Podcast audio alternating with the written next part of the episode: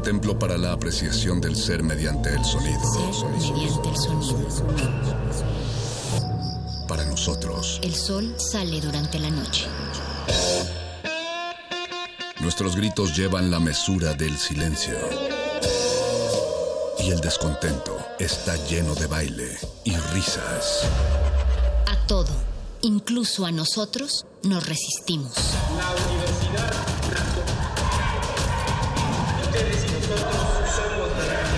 Resistencia modulada.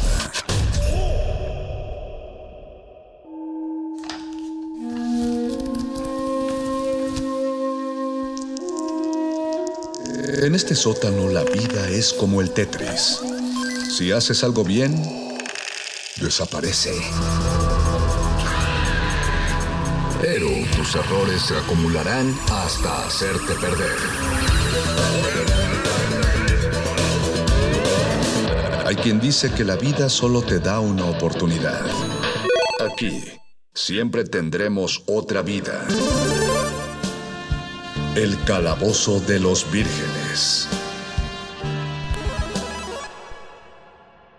La Asamblea General queda en silencio cuando Baby se acerca al podio para dar lo que sin duda será un explosivo y memorable discurso. ¿Cómo me gusta ir de compras?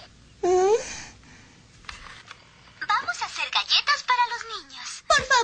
Baby, esperé toda mi vida para oírte hablar. ¿No tienes algo importante que decir? No me preguntes, solo soy una chica. Bien dicho, amiga mía. No es broma, Bart. Muchas niñas van a crecer queriendo hablar como ella. Pensando que no pueden ser más que adornos cuya única meta en la vida es verse bonitas, casarse con un rico y pasar el día en el teléfono hablando con sus igualmente vacías amigas de lo fantástico que es ser bonitas y conseguir un esposo rico. Eso iba a decir yo. Vamos a maquillarnos para gustarle a muchachos. Ah, ¿No notan nada malo en lo que dice Baby Malibu? Sí, yo noto algo malo en lo que dice la mía. Era tan decente que se bañaba vestida. ¿Qué le dijo un perico a una paloma mensajera? No, me refiero a que las cosas que dice son sexistas. Lisa dijo una grosería. No pueden hacer muñecas como esta. Alguien tiene que hacer algo.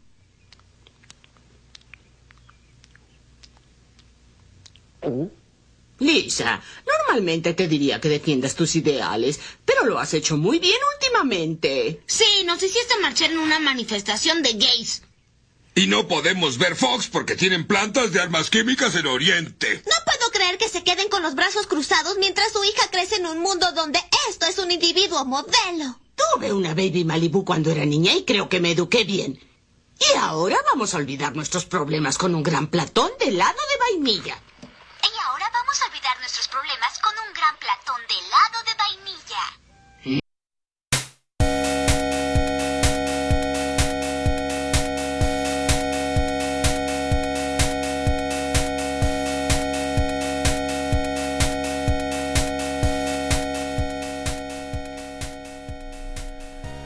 Nueve de la noche con 5 minutos de este martes 10 de marzo. Empieza Resistencia Modulada a las 9 de la noche. Agradecemos el retorno a la razón que nos cedió un poco de la cabina de FM para continuar con nuestras dos horas de resistencia modulada y empieza de la mejor manera que podría empezar este martes con el calabozo de los vírgenes. Los saluda su Master, el mago conde desde Adolfo Prieto 133 en la colonia del Valle a través del 96.1 de FM y ya en nuestra transmisión de Facebook Live en Facebook Resistencia Modulada y ya pueden ver ahí a nuestros rolocutores que se están preparando para el tema de esta noche, los rolocutores más machos que puede haber en todo programa sobre cómics y friquerías y, y todo aquello que no nos hacía machos en el momento de la secundaria. Está el perro muchacho, el berserker metalero. Hola, señor Conde, es un placer. Es un placer transmitir contigo, perro muchacho. Ya sé, vente, vamos, a, jugar, fuercitas. Vamos a escupir en el piso, perro.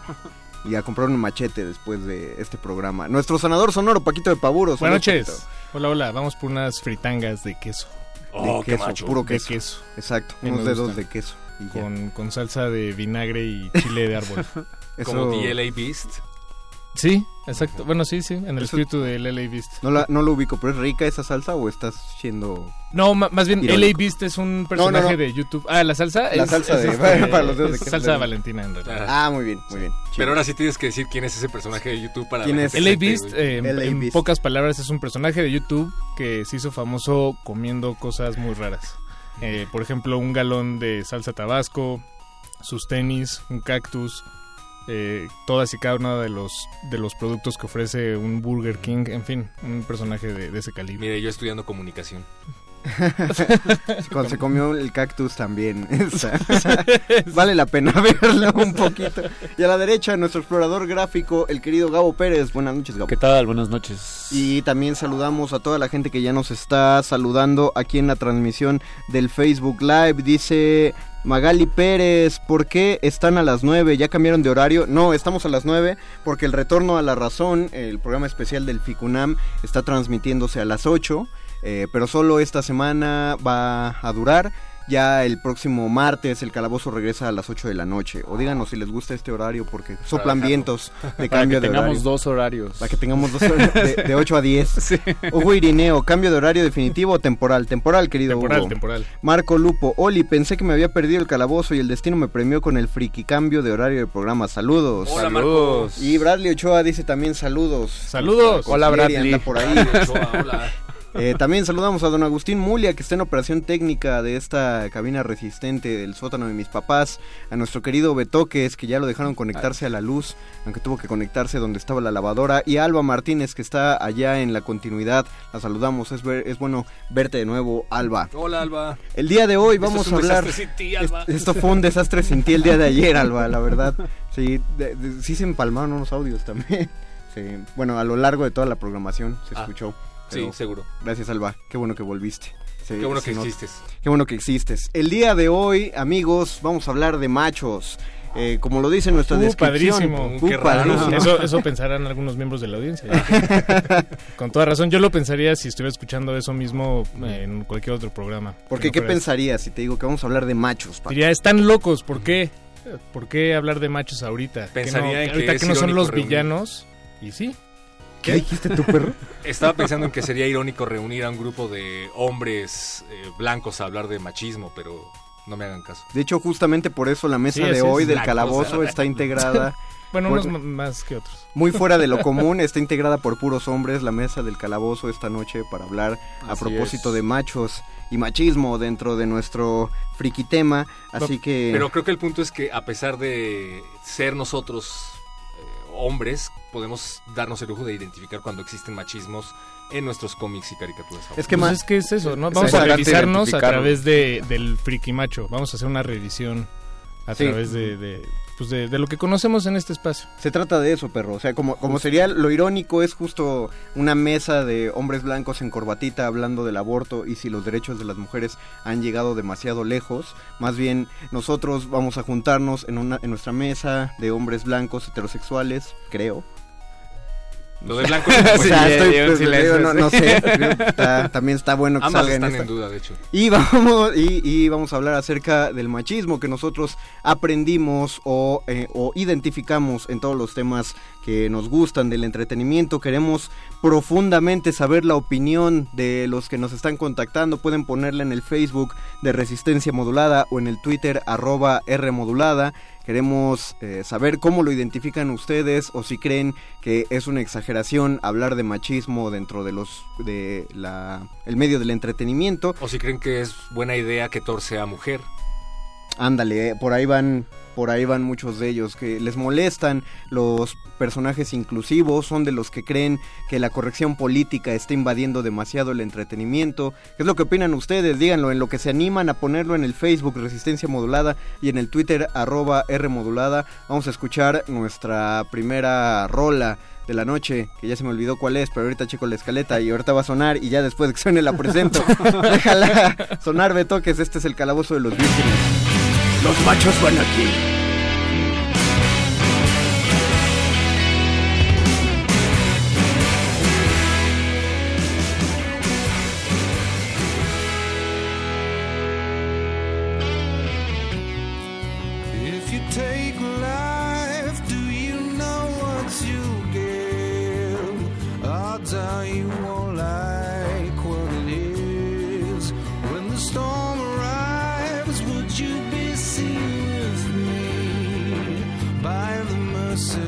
side.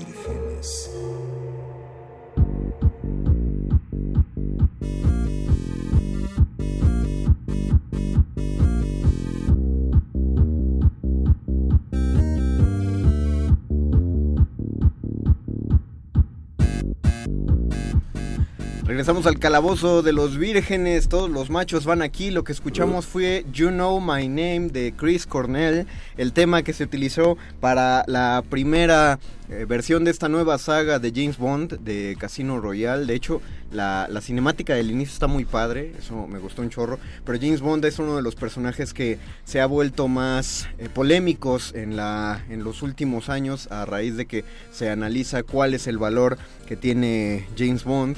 Y, bueno, también fue lo que llenó de lágrimas el internet cuando se anunció que la próxima, el próximo James Bond, será más bien la próxima James Bond, eh, y ya están saliendo, de hecho, si uno ya va al cine ya puede ver los trailers de, cómo se va a pasar esa antorcha, se ve antojable, pero yo le perdí, yo le perdí el rastro a, esta saga desde la cuarta película, creo. Ahí las tengo. De- Sí. ¿Las de Daniel Craig? Las de Daniel Craig, ya, ya me las quiero dar. Pero- Casino Royale me encantó. Sí, es buena película. Pero igual justo creo que 007, ese paso se puede dar bien porque el título del agente 007 no tiene nada que ver con el...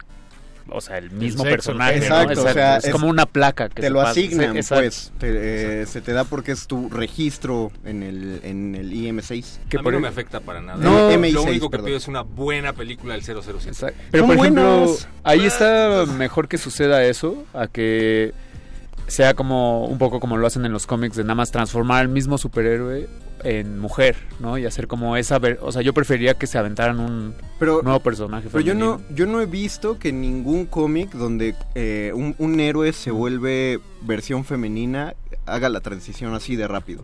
Sí, O sea, bueno, nada ajá, no, eh, sí, eso sí, En- de en- velocidad en- no. En el caso de, por ejemplo, de Thor, de, de o sea, Jane Foster, es justo lo que, lo que va a pasar en las películas. Eh, Jane Foster siempre fue la, la novia de Donald Blake, la enfermera. Donald Blake era un médico que se encontró un palo en el piso y ese palo se convertía en el martillo de Thor. Eh, con la reinvención cambiaron esa transformación de una persona común en Thor. Y, Fo- Jane Foster sigue siendo la novia. Cuando proponen a Jane Foster Thor, es cuando a Jane Foster le da cáncer y Thor ya no es digno del Mjolnir, entonces Jane Foster sostiene el Mjolnir y se puede eh, convertir en la nueva diosa del trueno. Lo curioso es que cada que se convierte en la diosa del trueno, todas sus quimioterapias se resetean. Entonces tiene que estar midiendo el tiempo que utiliza convertida en Jane Foster contra el tiempo que pasa enferma, porque justamente cada vez que se convierte más, eh, pues se está enfermando más. Realmente es como si no se estuviera sanando en, en la vida real. Suena una, una aventura muy breve. De hecho, no es bastante larga. o sea, Hay es- Bueno, es lo que plantean. sí. Es lo que plantean, es bastante larga y, y al final este hasta le dan el paso al Valhalla a Jane Foster. Está, está bien chido. Y ese final se publicó en 2019 apenas. En ese sentido, yo no tengo ningún problema en que le cambien el género a un personaje tan popular, tan incrustado en la cultura popular, pero siempre y cuando se justifique así. Me lo hicieron con Exacto. Caballeros de Zodíaco de un día para otro. Ah, Sí, por ejemplo, ese ejemplo está terrible, pero... ¿Qué, qué, ¿Cuál es? Perdón, yo no... Eh, bueno, ¿quieres tomar la batuta en esto? O sea, Por favor, Justo maestro. los Caballeros del Zodíaco sí parece que de un día para otro dijeron, bueno, vamos a ahora hacerlos todos mujeres. Y son como un poco la misma historia. O sea, sí, sí sigue siendo parte como de la misma línea del tiempo, tengo entendido. Como que yo no tampoco la seguí tanto. Pero sí, ahora todos los personajes son mujeres, ¿no? Las 12 No, es casas. Shun nada más. Ah, bueno, ya lo han hecho varias veces. yo digo, en la adaptación ajá. que hicieron para las 12 casas de la película fue horrenda, Scorpion era mujer, por ejemplo. Pero yo digo intentado. del- Pero ahora están haciendo una nueva serie en Netflix, un relanzamiento de la serie clásica, pero con animación 3D, que es como una versión dosificada, y a uno de los personajes principales lo volvieron mujer. Pero no es como Disney cuando hace estos reboots de películas. Pues un poco. Que toma un personaje que- y piensa, ah, pues no hay pedo realmente que tenga otro género. No sé si Disney ya lo hizo, pero me Creo- se ha que- cambiado unas cosas. O sea, lo que yo valoro de los Caballeros del Zodíaco, que justo quería decir antes de empezar, que es un anime que a mí me parece muy machista, porque siempre se trata de salvar a la damisela en peligro. ¿Y a la Tie- misma? Y a la misma, que además es la diosa más débil de todo el universo de Saint Seiya, porque todos los dioses de Kuruma son prácticamente indestructibles, menos Saori. Saori siempre se está muriendo. Pero bueno, no, el punto es, que lo que yo valoro de ese anime es que había personajes abiertamente andróginos. Pisces era, Sí. no sabía si era hombre o era travesti o era Incluso desde el estilo, eh, como gráfico, desde el dibujo, eran... pues, Estilizados. sí, todo, todo hablaba sobre una figura muy delgada, ¿no? Todos tenían estas formas nada musculosas. Digo, había personajes Delgadas, musculosos y así, pero pero, la mayoría todos tenían así como pelo súper largo y bonito. O sea, como que también compartían muchas características. Hay una escena durísima en donde, bueno, larga historia corta, el ave fénix se va a entrenar a una isla inhóspita y su único acompañamiento es su amor de la vida, Esmeralda. Ah, sí, y un día despierta y la ve y es la cara de su hermano. Y le dice, ay, es que la única diferencia entre mi hermano y tú es el color de sus cabellos. Y era como, ¿qué? wow, qué denso. Eso, eso está chido. Sí, y Kurumada siempre lo dijo abiertamente. Intentaron hacer una versión de los Caballeros del Zodíaco estilo serie de Power Rangers y ponían estos tipos musculosos. Y entonces él la rechazó por completo porque decía que su intención era hacer un a jóvenes hombres bellos, ¿no? En Sí. todo el sentido femenino de la palabra. Eso es algo que yo valoraba mucho. Entonces, este personaje es además abiertamente sensible. No le gusta pelear, siempre lo ponen llorando. ¿eh? Pero al Con- mismo con tiempo sí hay muchos momentos súper machistas, o sea, todo el tiempo son así los, o sea, todo sí está centralizado en los hombres de las armaduras, Sí. ¿no? O sea, hay muy pocas mujeres en realidad. Bueno, hay un patriarca. Hay un Sí, patriarca. Exacto. Pero o sea, sí, eh, sí sería bueno es- justamente plantear eh, lo- los límites, y lo pregunto de manera sincera, una, una serie que valoramos por las peleas, porque eran lo mejor de esa serie, si ese aspecto es considerado de acción o ese aspecto ya es un, es un asunto machista. Estoy soltando la, la pregunta en serio. Eh, Abigail Espíndola dice, genial, qué padre que los hombres se organicen para hablar sobre los temas que le interesan y sobre todo si lo involucran a temas sociales. Eh, gracias Abigail. Felipe Vargas, hola vírgenes, saludos. Y el Hola, Master. Saludos Felipe. dice, Hola. vírgenes, sa- saludos a los vírgenes y al Ñoño Master. Ah, mira. Algo, algo me sabe. ¿Y qué me Felipe. ocultas? Marco Lupo. Oigan, ¿es cierta la leyenda de que en Dragon Ball el personaje principal iba a ser mujer, pero al final decidieron que iba a tener más éxito un hombre y así dejaron a Goku? Ese es un... Pues hay un, ajá, hay mito ahí que justo, ¿no? Que la, como que los conceptos, incluso hay por ahí unos dibujos que en el los, internet. los dibujos de con- del concepto. Ajá, sí. Los- De- el concept art. el Ah, concept art. bien. No se me haría raro por el antecedente de Arale, ¿eh? fíjate. Sí, no, justo era... De hecho, ah, creo que lo que pasaba es que querían hacer al personaje como medio andrógino en ese sentido, o sea, que no fuera tan masculino, que también tuviera esta onda de un niño muy inocente, y sí se pensó en que se hiciera mujer, pero la decisión final por la cual sí lo decidieron hacer hombre, no sé si en verdad sea porque creyeron que iba a pegar más. A lo mejor también era el target de la época, Sí, ¿no? El manga pero algo que sí es cierto es que en Dragon Ball las mujeres juegan un papel, o sea, digamos, Bulma es muy importante en la historia, o sea, como que influye mucho, pero sí son personajes que nunca se, se avientan como a la pelea, ¿no? Muy rezagados. Hasta Super, que Exacto. ya empezaron No, a... bueno, no, también, no, en, ta- también en Z. Pan- pero pan- poco a poco, ajá, o sea, pero fue, es una, ¿no? fue Digamos. como subiendo poco a poco. En. Z se sí, agregaron.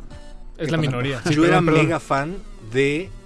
Fíjate lo horrendo que lo voy a decir, pero es neta. La novia de Gohan. De Videl. Videl. Sí, ella también se rifaba. O sea, Porque sí había personajes femeninos. Al principio la ponen como una chica que a pesar de que no tiene sangre Saiyajin, quiere aprender a pelear, eleva su ki, empieza a entrenar y es... De hecho, hay un capítulo súper pesado que en la saga de Majin Buu están intentando... eh, bueno, hay dos personajes que están intentando conseguir energía de los peleadores para dársela a Majin Buu. Ah, es el Popovich y Ajá, exacto. no me acuerdo del otro cómo Eh, se llama. Yo tampoco. Pero, pero todos recordamos es Popovich porque era enorme Exacto. y... Y hay una parte que dejan que golpeen a Videl por un buen rato y es una escena súper violenta porque lo que quieren es que Gohan despierte su poder y es como, no, no, enójate más, Ah, así, sí, deja que la golpeen más tiempo. O sea, Sí, me acuerdo que es un capítulo que Sí. yo siendo muy fan de Dragon Ball cuando vi dije, Esto no "Híjole, está esto bien". no sé si está, o sea, entiendo el sacrificio y así como el, las ganas de la venganza, pero no. Claro, Pero pero- el motivo, estaba ¿no? Hacer enojar a Gohan. era- Bueno, Exacto. pero, pero estaba, diga, dentro de la propia serie estaba justificado, abro comillas, Sí, claro, comillas, sí. porque- siempre está justificado. Porque si Gohan intervenía, era, era como decir, Videl no puede por sí misma, ¿no? Antes, de- por supuesto que para este momento no sabían que ellos eran los vasallos de, de Majin Buu De y Majin que la vida de, to- de Videl y de todos ellos estaba en peligro. Si era, si era cierto. por eso, no, no, no se supone que no intervenía para que no lo descubrieran. Estoy, me estoy O sea, sí, muy mal. Gohan se, se disfraza un poco para que no sepan quién es. Y cuando No, empieza... no, o sea, es, bueno, es este Sayaman. Sayaman, pues sí, o sea, se Sayaman. Era por proteger su identidad original. Ah, claro, es que está como Sayaman. Bueno, a lo que yo quería llegar con Video Sí. era básicamente que al principio te lo ponen como este personaje duro de roer, con Exacto. carácter, con mucho carácter. Y cuando pasamos a Super se convierte de la noche a la mañana en una ama de casa como Milk. Es exactamente Exacto. lo y le que hace le de comer pasa. a Gohan y, ya Y no a Bulma. Es lo que- la ponen como es- sumisa. Y yo dije, ¿qué pasó? Es lo que le pasa a Milk, o sea, cuando sale de niña, me- hasta tenía una armadura chiquita y tenía un, un boomerang, ¿no? exacto, Bueno, era como una espada boomerang de... un boomerang sable que se quitaba del casco y le dio pelea a Goku y ahí fue cuando Le soltaron cortó el- la cola, ¿no? le cortó la cola y ahí soltaron el chiste de cuando seamos grandes nos vamos a casar y que lo cumplen en Dragon Sí. Ball Z, pero cuando lo cumplen Milk dejó de ser la, pues, la guerrera porque aparte era la hija de, de Oxatán. Sí pelean una vez en el torneo Sí. de las artes marciales después de Ah, ser niños. Eh, Ahí se casan. El de Sí. Eh, cuando, exacto. cuando regresa a Picoro Con de ahí. Junior. Exacto. Bueno, con Ma este- Junior. Y también hubo una controversia precisamente en el juego que se acaba de estrenar sobre Dragon Ball, Kakaroto, Ajá. que es un, tú sabes más, el la historia de Dragon Ball que te contaba mil veces otra vez. Pero hay como items en donde llegas a la casa de no sé quién y te hace de comer. Entonces Ah, hubo un relajo cierto, ahí sí, porque llegas cierto. a casa de Goku y le tienes que pedir a Milk que te haga de comer y hasta le pones la receta y fue Claro, como, oye, es ¿qué onda, como, como en Pokémon, Sí. que todas las casas Sí. tienen cuarto, pero tu mamá no. O sea, la casa es una, es una cocina, una, una, una sala y, Y tu las cuarto. escaleras a tu cuarto. Ah, en el juego. En el juego de Sí, sí. Pokémon. Y entonces, oye, pero tardaron años antes Sí. de alguien preguntar dónde duerme la mamá. Tardaron tantos años que fue hasta quinta generación. que le pusieron... Le pusieron un... No es cierto, tercera generación. Cuarta. Hasta cuarta generación le pusieron un cuarto a la mamá. Ya.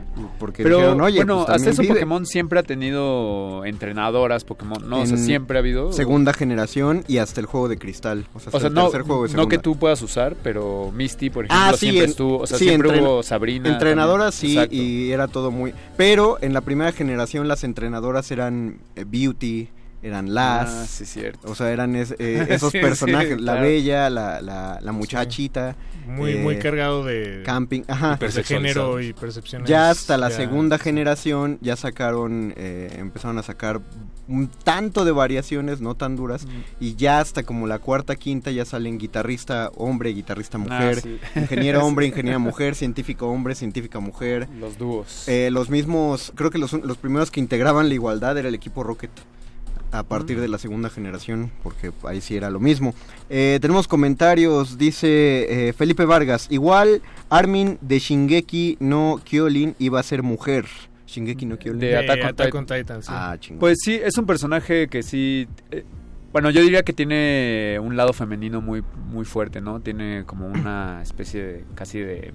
No quiero decir maternidad porque no, pero de cariño por sus hermanos, así como... No, sí, o sea, Sí, creo sí, que es maternidad está cerca de una de sus características. Sí, sabemos por Es qué no lo quieres decir, pero pues sí. pero es- sí, es sí la no me sorprendería que sus primeros... Mira, eh, qué interesante, nos dice Mariana Viramontes, tengo entendido que Sean es mujer en el manga y lo hicieron hombre en el anime No. para que vendiera más y Saori es una pendeja. la peor diosa de la historia. Hay que decirlo así. Lo dice la- Mariana la ponen- Viramontes. La verdad es que sí la dejan muy mal parada en varias, en varias ocasiones, en la mayoría de las ocasiones. Creo que hasta el final ya por fin le dan su armadura. Su y pelea, armadura, pero sí. bueno, en la, en la primera tiene motivo, está desmayada. Con una flecha. Con una en el flecha en Con una flecha insignificante, o sea, todos los dioses No, de es es una, una flecha, de Sagitario. A ver, sácala tú. Sagita. No es el caballero de Sagitario, es el caballero de Sagita. Ah, perdón. Pero aparte se va enterrando, ¿no? Más Se o sea, está padre el concepto cuando estás chavo igual y Pero lo sí es notas, la pero- damisela en peligro. Sí, sí lo es. O sea, ese es el pretexto de... Se- O sea, de hecho el trabajo de ella es protegerla a ella siempre, Sí, ¿no? O sea, y, y en la última película se pone aún más denso el asunto. Creo que por eso no le gustaba a muchos fans. Porque dejan. Saori deja de ser una diosa y Seiya, a pesar de eso, le entrega su vida. O sea, le da su vida, su cuerpo, su alma. Toma lo que quieras. Si me quieres matar, mátame. Fue como, órale. Órale, Estuvo un poquito como- más Pero- pero Como en la última de Star Wars. Pero entonces, ¿qué, qué tenemos que hacer, por ejemplo, con juegos como Mario, como toda la saga de los Mario Bros? O bueno, digo, digo los Mario Bros, pero no, no sé cómo se traduce. Los de, su- de- sí, Los Salvar hermanos, a la princesa. los hermanos Super Mario. los hermanos Super Mario, que pues todo, hasta el último, bueno, creo que el último que salió para el Switch, todavía tienes que rescatar a, a la princesa Peach. Y no sé si, digo, me pregunto de verdad, genuinamente, lo pregunto al aire y lo pregunto a ustedes y a la audiencia, ¿vale la pena? O sea, tenemos que revisar ese esa historia, ese modus operandi, operandi narrativo Le- que se emplea. Yo también le preguntaría a las mujeres de la audiencia. Eh, no sé qué tan conscientes, pero probablemente es porque lo normalizamos. No sé qué tan conscientes somos cuando jugamos Mario Bros. de que estamos rescatando una princesa. Es que exactamente, Porque que, creo que estás, eh, estás tan en el- estimulado por otras Ajá, partes, por ¿no? la plataforma y por llegar. Sí. Y lo único que pasa, o sea, sabes que es el objetivo. Sí. Eh, pero yo no sé, no estoy diciendo que no lo haga, sino que no lo sé si está dando un mensaje, eso. Sí. Claro, llegas al final del primer castillo y te dicen, no, perdón, la princesa está en otro castillo y lo único que piensas es, ah, todavía no acabé el juego, vamos al siguiente. Entonces hasta te da gusto. Hasta te da gusto porque dices, este juego es muy corto, es, es de tres niveles. Pero también Mario no es un personaje machista, o sea, él no necesariamente eh, tiene estas implicaciones como Tal de vez ser él- muy él no, pero el juego, o sea, sí, la- las exacto. reglas lo que, del juego, eso sí, ¿no? es lo que es verdad es que para el Mario 2, que Perro tiene razón, fue muy impopular, eh, pero para el Mario 2, eh, la princesa ya era un personaje. Así prescindieron del asunto de salvar a la princesa y la convirtieron en protagonista. Sí, En uno Podías, puedes escoger a Mario, a Luigi, a Toad. Y yo no que creo que haya sido impopular por eso, sino que pues básicamente es la calca de otro juego que no estaba tan divertido. Doki Doki Panic. Doki Doki Sí, sí tiene como un estilillo un poco distinto, o sea, sí tiene como Sí, pero, pero eh, como que sí lo inclinaron también para que escogieras a la princesa. Exacto. Porque si se acuerdan, los otros tres personajes que no eran Mario tenían hab- habilidades en el juego. Eh, Toad podía desenterrar las frutitas del piso más rápido. Eh, Luigi cuando saltaba, como que daba saltos Como mucho más Yoshi, altos. más o menos. Y la princesa flotaba. O sea, cuando saltabas Exacto. dejabas apre- apretado y podía flotar. Entonces sí Creo que- te inclinaban a... Vamos, escoge. Digo, ahorita ya, ya hay otra, por por ejemplo, en Smash Brothers, eh, uno puede elegir a Peach y es un personaje bastante Y a- poderoso. y a las demás princesas, ¿no? A Peach y a Daisy. Sí, en- como en que se volvió se empezó a volver Y horizontal el asunto, pero creo que al principio estaba pues más bien basado en estos cuentos muy antiguos y clásicos de calabozos y dragones, ¿no? Conde Sí, es el que sabe de literatura. Sí, Espinosa Díaz. Hablando de androginia, me supermama el personaje de Haku en Naruto. Este morrito súper bonito que trae una relación medio extraña e intensa con Sabusa Momochi. Sí, Gabo, ¿quieres es desarrollar? En Naruto, cuando son niños todavía, de hecho, creo que es en su primer misión o en la segunda, eh, se topan con un personaje igual muy agresivo que tiene como un lacayo que nunca queda muy claro si es niño o niña, pero tiene una relación súper amorosa, no sexual necesariamente, o sea, como que no, no son tampoco tan precisos, pero sí es una relación de mucho amor, entonces, y el, el niño siendo tiene una cara muy femenina. Al principio es una máscara, entonces tú piensas que es un hombre, después se la quita y parece ser mujer, pero igual como que nunca se especifica, pero sí tocan una línea de mucho amor. Entonces, a mí me gustó eso porque no necesariamente eh, al quitarle un poco el género, la sexualidad como que de la relación que tienen como que desaparece un poquito, ¿no? Sí se siente que es Claro. más por amor, nada más. Pero también, pues lo escondes, ¿no? Sí. O sea, si le, si le mueves el, el género o lo pones andrógino, eh, finalmente estás escondiendo cualquier cosa que pueda ser homosexual. Exacto. O sea, lo, Lo- estás planteando y ahí así como... Ahí me viaja "Ay, más la ver". diferencia de edades que Ah, por pues el sí. Sí, sí, sí. o sea. es, que, es que sí hay, eh, vaya, sí hay narrativas en el manga y en el anime con personajes eh, abierta y completamente homosexuales, pero creo que no son las historias más famosas o, o, digamos los best sellers. Los Sí, que- claro. No, No, digo, digamos, ahorita- Naruto ahorita juega con la idea, pero no es abierto, ¿no? Todo queda en... en, Pero este, yo estoy en su- pensando más en Sailor Moon, por ejemplo, que fue un bombazo en su época. Mm, Pero, ya. Mm. pero nosotros lo conocimos en español, donde sí hacían un cambio de voces muy... No necesariamente. muy Las. Sailor Stars. Por eso, en ellas. El otro día, el otro día platicábamos de las Sailor Stars, que son las últimas Sailors, que son estas Pero está súper chido el... que se visten de cuero negro. O sea, se ven como de lauta, como Electrodarks. y es muy interesante La- porque Rey, no, Seiya, Seiya se llamaba las, la principal Sailor Star, es la novia, es el novio, perdón, de Serena en la prepa. Y cuando pelean, el novio se transforma en una Sailor. Y es exactamente la misma persona, ¿sabes? Bueno, era como en Ranma, lo que nos daba risa de Kuno Tatewaki es que estaba enamorado de Ranma mujer, pero decíamos, ah, él no sabe qué Sí, es en hombre". realidad era algo que no percibías en Sí, el sí. momento, lo Eh, normalizabas, lo cual estaba bien. Ahora con todos estos Sí. Paradigmas, pues es cuando empiezas a decir, mira lo que estaba yo viendo. tú". Sí. Elocuentia Mandragorae nos manda saludos. Saludos, Hola, hola, hola, Elo. Qué bueno saber de ti de nuevo. Natanael Castro Santos, saludos vírgenes. Pensé que no iban a transmitir y me sorprendió este horario. Me gusta más este horario que el de las 8. Voten, voten. Magali Pérez, eso es muy cierto. Viven sus vidas, Milk y Videl, pero al casarse su vida se torna totalmente al Sí. hogar y a atender a su marido. Wow, no lo había notado. Sí. Eso es mucho de manga japonés, fíjate.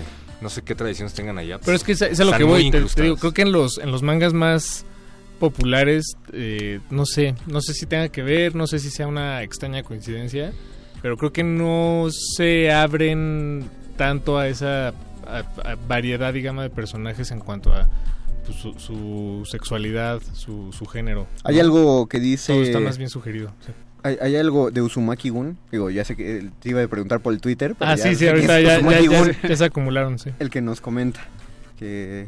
Ah, ya esa es la pregunta. Sí, Mira, sí. Sumaki Gun dice lo siguiente. Tuve experiencias cercanas con el machismo en el friquismo. Hace poco hubo conflicto ONU versus Lolicon que causó problemas Mm. entre los otakus. Cuando una funcionaria de la ONU recomendó a Japón perseguir material que tuviera que ver con la explotación infantil. In- perdón, infantil. La, la Lolita, las Lolitas, la figura de las Lolitas en el anime y particularmente en el hentai ya es una bronca bastante, bastante densa que nadie le todavía le está, bueno, es- a partir de esto de la 1 ya le empezaron a entrar, pero nadie todavía se ha cuestionado al respecto. Una cosa es muy cierta, en Japón tienen un asunto de cada vez menos contacto sexual entre personas. De hecho, me platicaba un conocido que hay una campaña en Japón que se llama A solas no es lo mismo. Es básicamente diciéndole a los chavos, oigan, este, eh, a ver, cojan entre ustedes, ¿no? Porque, porque ya lo están haciendo mucho en soledad. Pero estamos hablando de un material que no se queda solo en Japón, donde los hombres, los chavos, están comprando almohadas que tienen impresas figuras de lolitas para que sean sus novias, básicamente. Desde mousepads. ¿sabes? Desde mousepad, Sí, exacto. sí. Y, y- y figuritas, pero Sí. ¿cómo, cómo golpea ese pues ese fenómeno en lugares fuera de Japón. Vamos a hacer una pausa musical y regresando nos vamos a incomodar entre nosotros porque vamos a discutir las cosas que no nos laten a nosotros y que defendemos como machos y pues a ver qué dicen los demás. Vamos a escuchar la siguiente rola. Eh, otra vez no abrí la escaleta, así que me voy a tardar en presentar al regreso. Gracias. ¿Qué que- clase de radio es esta? Pero lo digo, de- lo, lo digo al regresar, ¿vale? Esto es el calabozo de los vírgenes, los machos van aquí. Your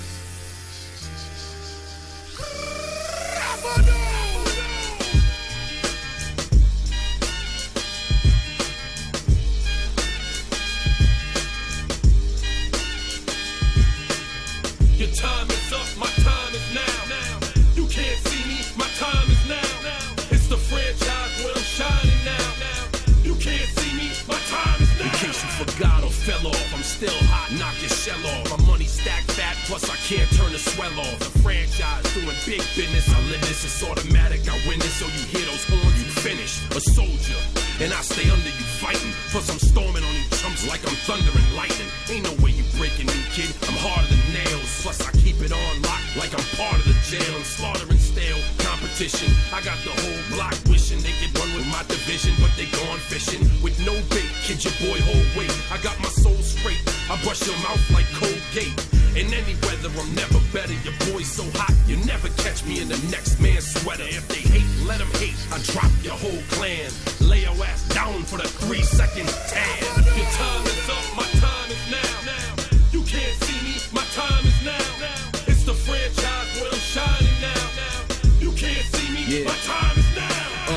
it's gonna be what it's gonna be. Five pounds of courage, bloody base, ten pants with a gold tee. Uh, it's a war dance, a victory step. A raw stance is a gift, and you insist it's my rep. John Cena trademark, y'all are so-so. And talk about the bread you make, but don't know the recipe for dodo. Aiming guns in all your photos, that's a no-no. When this pop, your lip lock, your big talks a blatant no-so. See what happens when the ice age melt. You see monetary status is not what matters, but it helps. I rock a timepiece by Benny, if any. The same reason y'all could love me is the same reason y'all condemn me. A man's measured by the way that he thinks, not clothing lines, ice links, leather and minks. I spent 20 plus years seeking knowledge of self. So for now, Mark is living life for wealth. Your time is up, my time is now.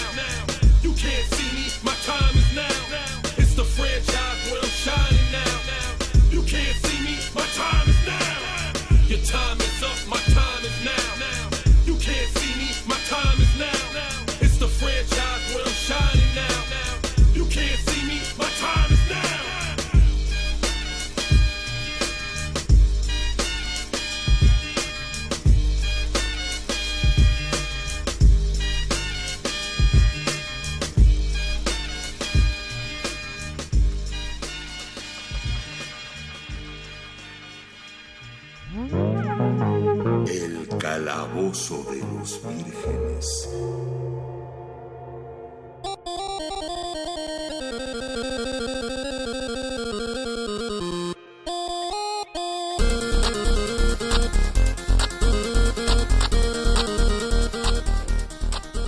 Betoquesman. Acabamos de escuchar eh, The Time Is Now de John Cena y The Trademark. El tema de, de John Cena. Puro macho aquí. Exactamente. ¿no? Uh, que sale intrusa. Qué bueno, me gusta. A mostrar bueno- sus piernas. A, a- a juntar sus cuerpos sudorosos y aceitosos entre ellos. Exactamente. Se me hace como gay. No me encanta. No la- está nada, nada mal. No me encanta la lucha libre estado- estadounidense. No, me gustaba De el hecho, no- no misticismo es que que, no me- generaba la máscara. De hecho, no es que no me encante, no me agrada nada.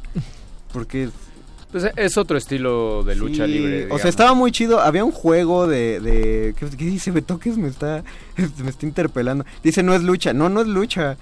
Es, un, es una telenovela para machos. De hecho, hay un capítulo, hay un capítulo de South. Park muy bueno de ese tema. Se, no sé cómo se llama ni, ni qué número de capítulo es, pero búsquenlo y está súper chido. Justo hablan de, de todo lo que en verdad es la lucha libre gringa. ¿no? Hay, hay, hay telenovelas para machos. Una es la lucha libre gringa y Ah. otras son las series de superhéroes de Warner.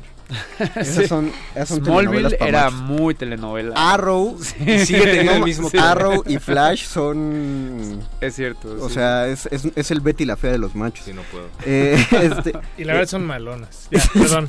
Pero como, Sí, como Betty bueno, la no, fea muy o bien. Betty la fea es malona Sí. pero es muy chida sí bueno al mismo tiempo Ven, por ejemplo, las series de Netflix, Daredevil en su cúspide, no solo exaltaba al protagonista, sino también a Electra, que era una badass total, y estaba todo buenísimo ahí. Estuvo mu- es que no tenía contra qué competir la última Electra que vimos fue la de la película de Daredevil Cierto. de De Jennifer Garner. Jennifer Garner. y que el Batman era este Ben No, Affleck. Daredevil. Perdón, que que Daredevil Daredevil, era era, Ben Affleck, Batman. sí, qué oso. y, y después tuvo su propia película, todavía peor que la Sí, de no. Daredevil. Entonces, sí, no había mucha comparación. Un mal superhéroe actor. Digo, actor de superhéroes. O sea, Ben Affleck ha tenido Wow, puros wow, wow. papeles horribles. No es cierto, Batman, Batman, está lo chido. hizo bien. Yo tenía Yo también acepto y- a Ben Affleck, a Batfleck. Batfleck es chido. Batfleck. Pero Entiendo- Y odio a Ay. ¿por qué volteé la cámara? Hubieran visto la cara de Paquito conflictado. Pero sí entiendo de dónde viene lo que hizo. O sea, creo que a primera instancia sí pensaría uno, ah, tal vez no cuadra. Pero no, se, se rifó. Sí, a mí no me gustó. No, a mí sí. Lo que no te gustó fue Zack Snyder. Me late esa barbita. corrieron. Eso. Bueno, tienes toda la razón. Carolina Pacha González, saludos chicos, Hola, saludos hola. Carolina. Hola, Carolina. CN Alberto, ya cambiaron de horario. No, es solo por hoy, Alberto, probablemente cambiemos, pero hoy es solo por hoy. Luis Ramírez, hola vírgenes, feliz de verlos en este horario. Siempre los escucho manejando y no los puedo ver, agradezco el cambio. Fue solo por hoy, Luis, no te acostumbres mucho hasta creo que hagamos un gustando, cambio señor. completo. Muchas gracias por comentarnos, Facebook Resistencia Modulada, Twitter arroba R Modulada. Y Paquito, en Twitter tenemos una pregunta pendiente que nos hace Uzumaki Gun. a ver. Y dice así: ¿Por qué el mundo friki suele ser muy machista? Tipo Club de Toby. Quisiera una aclaración. Porque a las niñas no los dejaban comprar cómics, las ponían a comprar cocinitas y muñecas. Primero. Segundo, eh, a- Aurea, la- la- nuestra amiga Aurea que ha ido a Metálisis varias veces, alguna vez le hice la pregunta de por qué cómics, juegos de mesa, juegos de rol, juegos de cartas de estrategia, eh, todo, todo lo friki era, era un mercado ampliamente masculino. Y ella lo pensó, o sea, no lo había, como que no lo había pensado antes, y me dijo, pues probablemente sea porque cuando ibas tú a comprar tus, tus tarjetitas, ¿no? Tus cartas. No, pues terminando la escuela.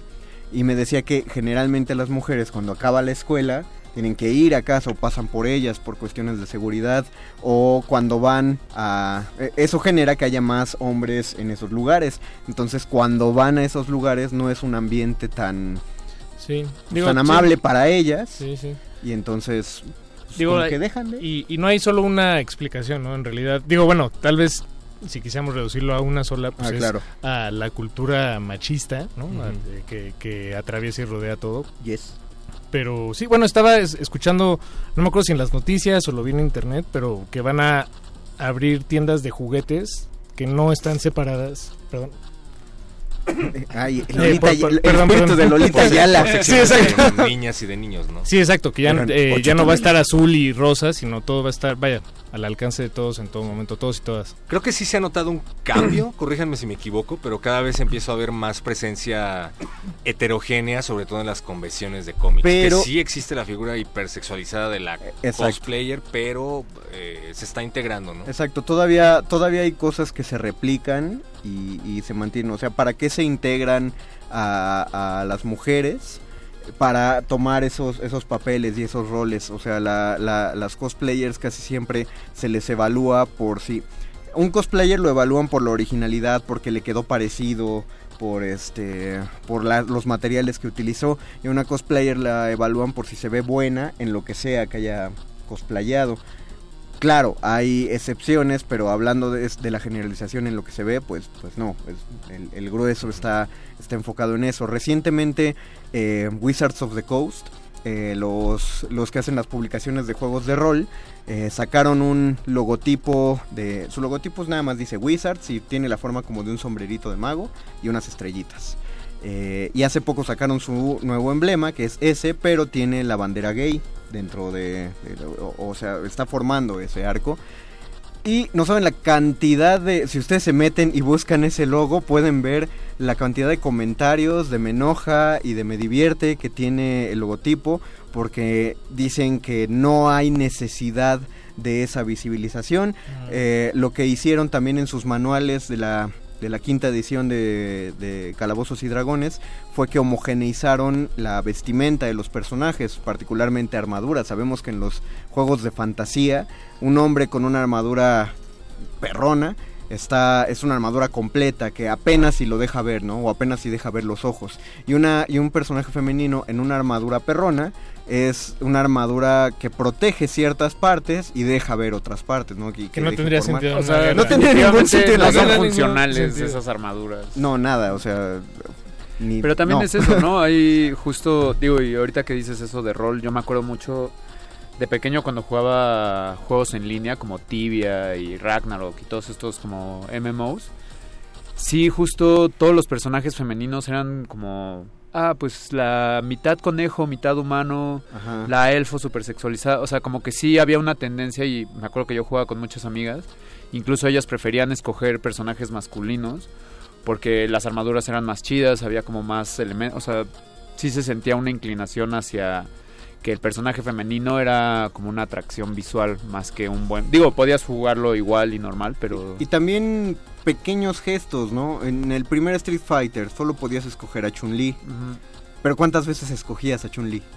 O sea, nosotros cuando, cuando jugábamos y decíamos voy a repasar a todos los personajes. Yo, yo la verdad sí usaba mucho a Chun-Li, de hecho el otro día al perro muchacho le gané con Chun-Li. Siempre es bueno No sé recordar si que le ganaste a pero- perro No me muchacho con Chun. No sé si te No gané en no, esa no me vez. acuerdo. ah, lo que sí no dijimos, ¿recuerdan El la que sí semana? me ganó fue Dan, eh, este, Dan Osorio. Dan Osorio. Sí, me La ganó Mojojojo. La semana pasada que tuvimos a, a nuestros invitados de doblaje, Dan Osorio, como no queriendo tanto la cosa, se aventó un Marvel contra Capcom con el perro y le puso una rastriza dos veces. No, la verdad el perro se defendió bien. Perdimos ante el no. mejor muchacho. Pero sí, o sea, Dan Osorio sí nos sorprendió muchísimo, no fue ni cosa de suerte. Sí, pero también eso que dices, por ejemplo, de Chun-Li, de que hay pocos personajes. Luego hay como unas exageraciones y extremidades como Dead or Alive. Ah, claro. Los de Doa, que básicamente es así, son mujeres chichoncísimas Sí. dándose patadas. O sea, que es como... Tengamos en cuenta sí. que todo tiene que ver con el autor, ¿no? Finalmente. Sí, Yo- bueno, y la no- validación de quien lo consume, ¿no? También. Digo, ya cuando se trata de productos masivos, Claro, sí, sí, sí, sí, sí. sí es una balanza que, que importa, yo creo. Por ejemplo, en Neon Genesis Evangelion a mí me queda clarísima la represión sexual de, del autor y su enamoramiento con su mamá. Sí, de hecho, principal siempre está enamorado de la mamá. justo Evangelion creo que toca muy bien los temas femeninos y como todo este aspecto de la mamá y de la mujer, como de la importancia de la mujer dentro de una locura que es Evangelion. Pero el capítulo que desarma la computadora porque el ángel es un virus. Ah, claro. Toda la representación de por qué la computadora es eh, son las tres versiones que ella ve de su mamá. O sea, la mamá, mamá, la mamá trabajadora y la mamá como que la abandonó. O sea, Sí, unos viajes. Y también hay que resaltar que uno de los personajes principales y mis favoritos es Misato Katsuragi, que no tiene ningún poder, o sea, a lo que voy es que nunca Es tiene un- nada que ver con los ángeles ni nada, es es, un buen personaje femenino, Y es de mis favoritos de la historia del anime. Ok. Yo comentaba fuera del aire que con este cambio de personajes, esta eh, mal llamada corrección política, porque más bien en la actualidad la corrección política es dejar las cosas como estaban, porque así nadie se enoja. O sea, fascistas y misóginas. Exactamente. Eh, yo cu- cuando veo que se hacen todos los cambios que están ocurriendo en los personajes, pues los acepto con mucha facilidad pensando, bueno, pues son personajes de ficción, finalmente. Pero en varios programas, Perro Muchacho ha planteado eh, la posibilidad, o, o, por ejemplo siempre dice, ah, estaría padre un arco argumental eh, de, de Batman, donde Batman es homosexual. Y siempre he notado en mí un, "Ay, no ¿Una sé si me resistencia? encanta, una resistencia. Por ejemplo, hay un arco donde sí pasa, eh, es una de las tierras del multi- de la multiversidad, eh, de los 52 mundos que existen. De la multiversidad. Es que se llama Multiversity, eh, entonces multiversidad. Eh, sí, no, solo se me hizo curioso, no dije que estuviera mal. hay un mundo donde los héroes hicieron muy bien su trabajo. Y, y lo hicieron tan bien que es un mundo completamente pacífico. Entre Batman y Superman diseñaron unos robots que están orbitando la Tierra y básicamente se encargan de pues de arreglar cualquier cualquier bronca. Pero todos los superhéroes tuvieron hijos y heredaron el manto a todos esos hijos. Y esos hijos son más superestrellas que superhéroes. Tienen poderes y Como tienen las aptitudes. Exacto, son como influencers porque se la pasan de fiesta todas las noches, porque eh, tienen estas aptitudes y nada más como que las muestran para farolear. Ah, pues como influencers. Exacto. Y están los hijos de Batman y de Superman. Y se deja ver que tienen una relación, una relación que el hijo de Superman acepta más y que el hijo de Batman trata de esconder y que nada más maneja cuando no hay nadie alrededor. Entonces, en ese mundo existe, pero en ese mundo yo sé que no es Batman Bruce Wayne, sino que es otro Batman. Oye, ¿qué hay de esta viñeta que se viralizó un poquito del Batman clásico en donde se despierta con Robin para desayunar de la misma cama? Ah, no sé, está chistosa. No sé si sea real, por ejemplo. O sea, ahí, la tampoco, cosa, la ahí la cosa sería Pero. ¿qué, qué te hace sentir o cómo te sientes al respecto, mm, eh, Ñoño Master? Ah, de que no te cueste trabajo Va, lo, aceptar un lo voy a comentar. Cuando dicen, por ejemplo, ese es mi argumento y probablemente esté justificándolo mal y estaría chido que alguien lo dijera. Eh, cuando hablan acerca de la, de la homosexualidad reprimida en Bruce Wayne y en Jason Todd. Sí, sí, Jason Todd. Bueno, ¿El en el primer Robin, Robin? Ah. no, el primer Robin, que Dick Grayson. Dick Grayson es- es el primer Robin. Eh, yo lo que, lo, lo que plantearía es que, de hecho, lo, lo homofóbico es pensar que deben tener forzosamente una relación amorosa por el hecho de vivir juntos, porque entonces eso está negando que dos hombres podrían tener una relación tan íntima, eh, casi paternal, sin que haya un vínculo, un, vínculo sexoafectivo. Perdón, lo machista, no, no lo homofóbico. Lo pienso así porque una, una de las cuestiones del machismo es la, la negación de las emociones de los hombres. Entonces, entre hombres, uno no puede decirle a un amigo, güey, te quiero mucho, o, o- o abrazos prolongados, bueno, en ciertos, en ciertos ámbitos. Eh, y O entonces, besos en la boca. o besos por ejemplo. Pero cuando ocurren, uno inmediatamente lo remite a decir, ah, bueno, si ya pasa eso, ah, es que eres gay, cortes el pelo, gay. Cortes el pelo No, gay. va hacia ese lado. O no sé, igual yo lo sobrepensé, nada más como para proteger mi, Ahorita me O sea, recordar en Ace Ventura 1 hay una escena muy homofóbica que de pequeño solo la consideraba muy Graciosa. cómica, pero cuando se da cuenta que besa a su jefe que que es, o sea, es mujer, pero que es hombre. Einhorn es Finkel, Ajá, Finkel es se lava los dientes, quema su ropa, así se... Llora en Sí, la sí. Órale. No me acordaba de eso. Bueno, pero si ocurriera lo del Batman homosexual, no te enojarías y arremeterías contra los homosexuales. Ese es mi problema con el hecho de que se cambie el género y que no le guste a los fans. Entiendo que te puede sacar de onda que un personaje que conoces de tanto tiempo de pronto sea otro o que sea que tenga características diferentes, Pero ahí en esos comentarios es donde empieza a aflorar el Ah. machismo y la misoginia que traías por dentro. Sí, o sea, o sea, sí. O el racismo. Sí me chocaría y sí diría, ah, chale. Pero de ahí a que fuera DC Comics eh, o a su página de Facebook y les pusiera. el puño ya me perdieron, sí. DC, no vuelvo a comprar ningún Batman. Batman chido el de antes. No, ya. O sea, sería de Pero es güey, lo que sigue digo, siendo es- un personaje eso es por ficción. una apreciación personal que tienes hacia el superhéroe, ¿no? O sea, no necesariamente te afectaría... O sea, no es porque ser gay esté mal, ¿no? Nada más porque no te gustaría ver esa versión, ¿no? Habría O sea, que es ver- más... O habría que ver cómo lo justifican. Dice Daniel Vázquez, Eso por, sí, también. ¿por qué no de 8 a 10? ¿Por qué, por qué el tema de la noche se está volviendo el horario? Estamos, estamos tratando, estamos tratando de hacer reflexión aquí, gente. El martes vamos a las 8. o- ya. O bueno, qué Pero bueno sí- que el- a la gente No, le esté que- brincando porque no, quiere decir que bueno. nos oyen, Sí, Mario. está, está chido, pero... Gracias por su atenta escucha. Perdón. Volveremos a nuestro horario habitual el Perdón, próximo me- martes, a menos de que usted, querido público, decida lo contrario. Perdón, me exalté. Perdí un momento, el- el- perdí mi Valium. calma. Perdón, perdí la calma. cool. Perdí el cool. Nos quedan cuatro minutos. El, ¿Alguien el quiere- caso de los Caballeros del Zodíaco a mí sí me molestó, no por el cambio de género abrupto, eso igual como tú lo puedo pasar por alto, sino porque para mí el Caballero de Shun, el Caballero de Andrómeda, era, era muy diferente del resto y eso te tocaba como, como chavo que lo estabas viendo, porque no era el típico macho caballero Claro. poderoso que llegaba a salvar el día, sino que se cuestionaba si era necesario pelear, se cuestionaba si podía o no amar a su enemigo, lloraba abiertamente. Sí. Y eso era algo, un hombre sensible que tú ves en la primera y lo normalizas, se me hace algo sano. El hecho de que lo cambiaran para ser mujer. Sí, se siente pues un habla- poco forzado, ¿no? O sea, como está bien que haya un personaje femenino dentro del grupo central de los Caballeros del Zodiaco, o sea, está bien, pero sí ese cambio se nota como muy por agenda, ¿sabes? Y raya en lo estereotípico, entonces me estás diciendo que por ser sensible, por cuestionarse las peleas, entonces es mujer. Eso está Pero también es muy interesante que haya personajes que pueden cambiar, ¿no? Es decir, Sí, por eso- ejemplo, Don, Quijote de la Mancha, eh, está muy difícil que alguien, digo, yo puedo ahorita agarrar y escribir mi historia de Don Quijote de la Mancha eh, trans, pero bueno, tal vez nadie la va a tomar en serio. Digamos, en ese sentido, Como- Don Quijote ya está hecho, Ajá. pero tal vez hay personajes como... eh, no sé, las cazafantasmas. Bueno, mal ejemplo, perdón, no sé, puede ser. Yo no la eh, vi. Las Cazafantasmas es mala como película, no por el tema de Sí, no, exacto. Es que por, por eso fue un mal ejemplo, porque no nadie, nadie va a defender una eh, A esa los mala película por, por mala película.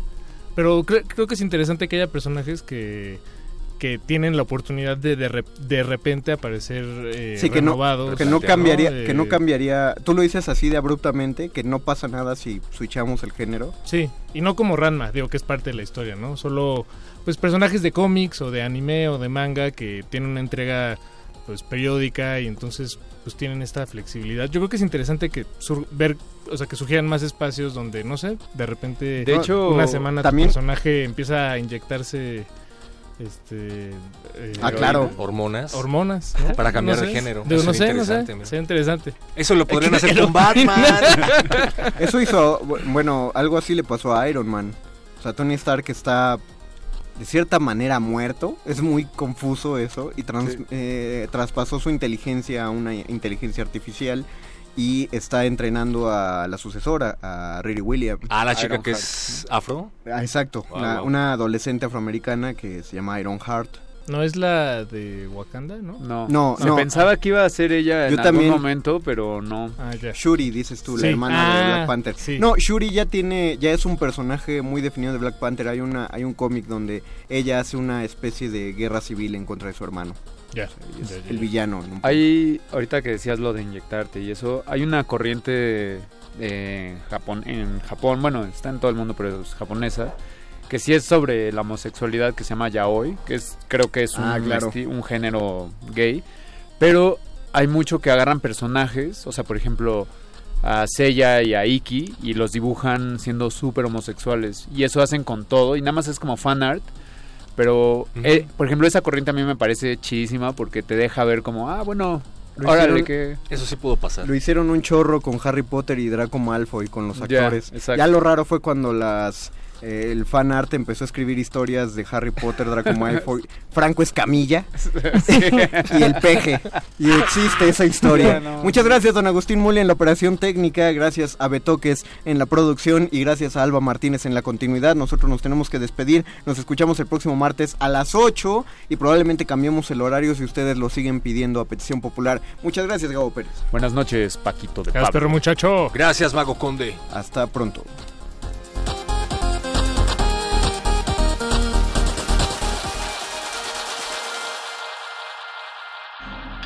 Nadie termina un juego siendo la misma persona que solía ser.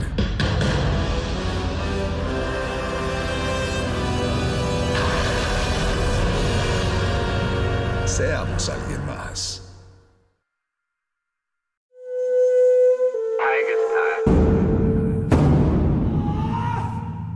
Solo hay dos momentos excelentes para ver una película.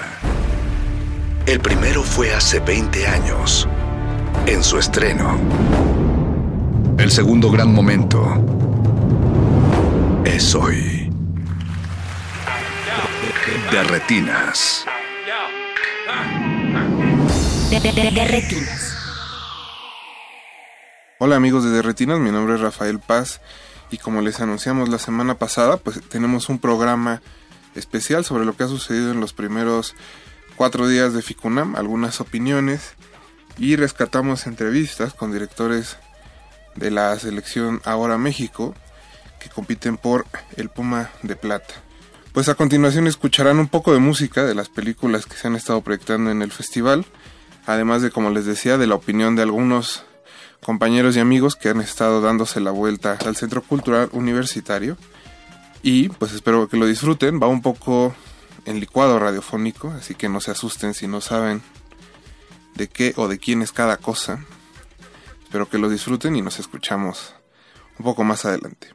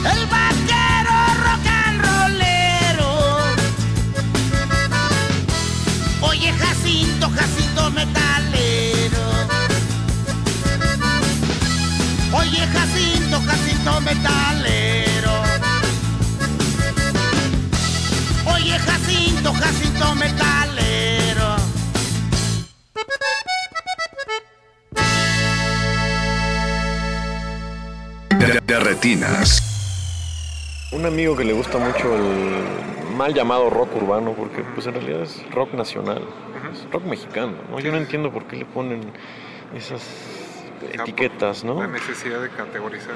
Supongo, ¿no? Pero bueno, eh, un amigo muy querido, muy cercano, que es quien diseñó el póster de la película, cuando teníamos 16, 17 años, ponía a Charlie Montana. Siempre me llamó la atención la inteligencia de sus letras, el humor, que era muy chistoso, muy, muy ágil, que usaba el lenguaje de una manera muy poderosa. Y eso para mí destacaba muchísimo comparado con otros eh, letristas, hasta con el trío. O sea, yo con ningún eh, rockero mexicano me pude sentir tan identificado como con esas letras de Charlie tan sinceras. ¿no? A lo mejor hasta la sintaxis medio chueca, simétrica, yo qué sé, ¿no? Pero el- el poder, ¿no? Ahí estaba, ¿no? Entonces, eh, años después, ya que yo estaba en el CUEC, un amigo, el mismo amigo me dijo, oye, ¿nunca has pensado hacer un docu de Charlie Montana? dije, pues sí, ¿verdad? No estaría, no estaría mal. Eh, yo para entonces eh, estaba estudiando cine ya, eh, yo era fotógrafo asiduo en las calles, yo, siempre llevaba mi cámara para todos lados. Y vivía mucho la fotografía diariamente, en los peceros, en el metro, en la calle en general. Entonces, eh, yo me imagino que por esta pasión por las calles me encontré también con Charlie, porque sus letras son mucho eso, ¿no? La crudeza de las calles, ¿no? El humor de las calles. Y entonces eh, empecé a estudiar a Charlie. Había estado estudiándolo como un año, como del 2013 al 2014 escuchando sus, sus eh, discos, eh, leyendo entrevistas, viendo videos, ya empezaba a subir videos. Y me fascinó el personaje mientras yo lo iba estudiando. Y ya cuando me sentí bien armado, que lo conocía bien, que podía platicar de sus etapas como creador, ¿no? Desde que él estaba en Mara, luego Vago, luego Mara, luego Charlie Montana en solitario, el, el infame reality show que le hicieron. Eh, y luego lo que siguió en su vida, eh, pues ya que me sentí fuerte en el tema, ¿no? Fui y lo busqué. Y tal cual así un día ahí en la fonoteca, Francisco Sosa, que tenían un evento, me paré afuera y le dije, Charlie, yo quiero hacer un documental. Eh, yo ya tenía escrito mi proyectito, ¿no? de lo que yo quería hacer, mis ideas como generales, que era un documental personal, eh, que fuera una especie de respuesta a la imagen pública que se estaba quedando en el, del reality show, ¿no? que era de un borracho disoluto llamado Charlie Montana. Entonces, para mí, como fan que yo ya era, no se me hacía justo que esa fuera la, imagen pública de Charlie Montana. Y decía, ¿cómo es posible si este tipo es muchísimo más que eso? No es que mi docu lo niegue, no, pero es mu- Charlie es mucho más riqueza que eso. Y a partir de ahí eh, le propuse a Charlie empezar grabando audios, porque yo quería Tenía una idea muy viajadona de empezar primero grabando el sonido y a través del sonido ir construyendo la narrativa del documental. Pero bueno, uno en, en la marcha se va dando cuenta de lo que funciona y de lo que no funciona. Que imagino, ese- esos audios son, por ejemplo, la, esta toma final que vale en el taxi. Imagino No, no, no, no, eso fue mucho después. O sea, con Charlie hice un trabajo de sonido de muchísimas horas. O sea, las primeras entrevistas que le hice a Charlie, que son como 10, 12 horas, están inéditas, las tengo yo en mis discos duros, sí, sí, sí. Eh, y ahí nos fuimos conociendo, ¿no? Eh, y poquito a poquito, y bueno, me empezó a llamar Charlie. Vamos a grabar, vamos a tocar, ¿quieres venir o no quieres venir? Pues bueno, ¿no? Entonces yo agarraba así todos, todos mis fierros como hombre orquesta y pues íbamos a grabar. Y así era, como se ve en el documental, yo persiguiendo con mi cámara a Charlie. Eso, así fue, ¿no? No está truqueado, es, así fue el documental. Y pues lo difícil fue ponerle orden a esas más de 100 horas de material que yo tengo, ¿no? Y pues con la vida atravesada, a mi madre le dio cáncer, me dejó mi esposa, eh, pues todo lo que uno tiene que hacer nada más por vivir y además pues editar el documental. Entonces fue un ejercicio pues, de voluntad, de, ¿no? de fuerza del espíritu, de decir, bueno, tengo que hacer algo con mi vida. ¿no? Y bueno, pues todas estas vivencias se conjugaron en la edición para irlo filtrando, irlo puliendo. Y mis amigos fueron muy importantes también porque yo hice nueve cortes del- de la película. El primero era como de tres horas y media. delirante, sin narrativa. O sea, yo primero agarré todo el material que me hacía sentido que yo quería usar y lo, lo monté a lo bruto en una línea de tiempo. Luego ese lo fui cortando, luego ese lo fui cortando y luego ese lo fui cortando y así fui construyendo la narrativa. ¿no? Esto al principio, esto al final, esto después, pum, pum, pum, pum. Y bueno, y ya después eh, que vi que lo que era realmente más sólido era la parte familiar y la parte muy de introspección de Charlie, fue a partir de eso que ahí ya, ya dije, por aquí tiene que ir. ¿no? Pero fue un proceso eh, sinuoso y complicado. Y bueno, lo importante es que ahí estaba el material, ¿no? Que eh, ahí estaba esa carnita y pues nada más fue cosa de acomodarlo. Eh, justo, digo, ya después de haber vivido con todos estos años con Charlie, que es que lo estudiaste, ¿cuáles son, eh, digamos, como, qué lo convierte en un personaje valioso dentro de nuestra cultura? Pues Charlie es cultura viva, eso es algo muy bonito. No sé, en Europa fui el año pasado y lo sentí todo tan muerto, todo tan dentro de vitrinas, todo tan eh, pulidito, todo... Eh, Charlie es cultura viva, porque no solo es Charlie, es todo lo que rodea a Charlie, ¿no?